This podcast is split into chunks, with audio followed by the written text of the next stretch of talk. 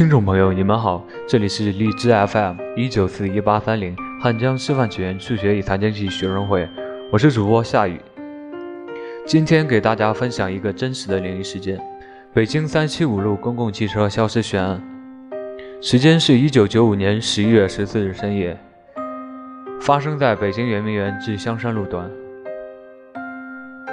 现在的三七五路公共汽车已经更改为北宫门至西直门。原为三三零路，是当初颐和园开往香山的。一九九五年十一月十四日深夜，夜已经很深很冷，风也很大。一辆公共汽车缓缓驶出圆明园公交总站，缓缓地停靠在圆明园南门公交车站旁边。这已经是当晚最后的末班车了。车上有一位年龄偏大的司机和一名年轻女售票员。车门打开后。上来四位乘客，一对年轻夫妇和一位年迈的老太太，其中还有一个年轻的小伙子。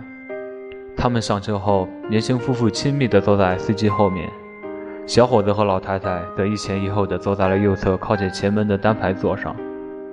车开动了，向着终点站香山方向开去。夜色显得更加的沉静，耳边所能听到的只有发动机的轰鸣声。路上几乎看不到过往的车辆和行人，因为十一月的北京深夜十分的寒冷，更何况是在那么偏僻的路段。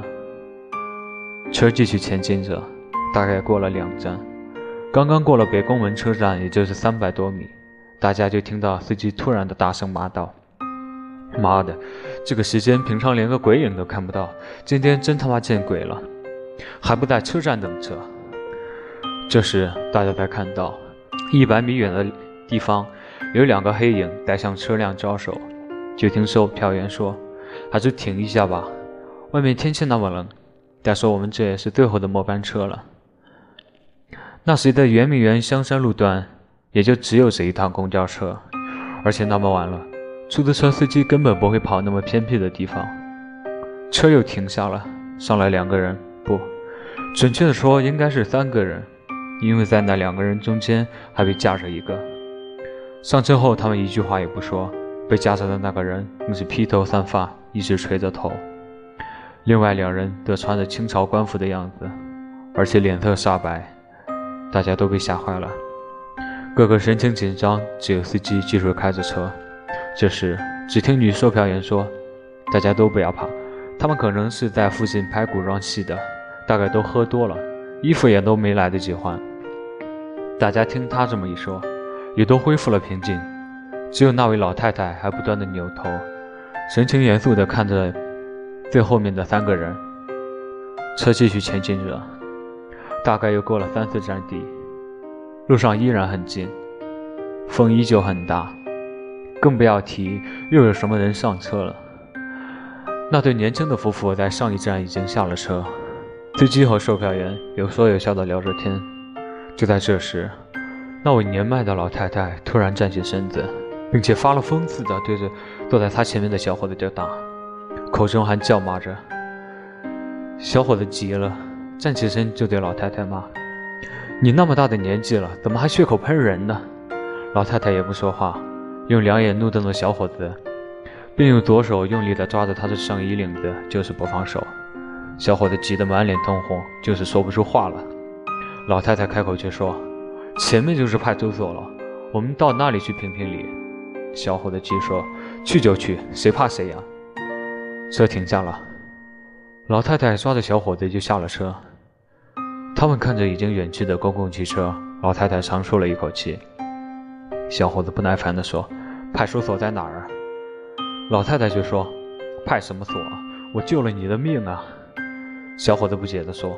你救了我什么命啊？我怎么了？不是好好的吗？老太太，刚才上车的三个人不是人，而是鬼啊！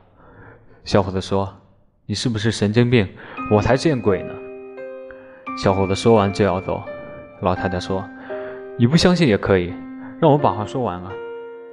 小伙子站住身子，老太太接着说：“从他们一上车，我就有疑虑，所以我不断的回头看他们。”说来也巧，可能是因为从窗户吹进的风，让我看到了一切。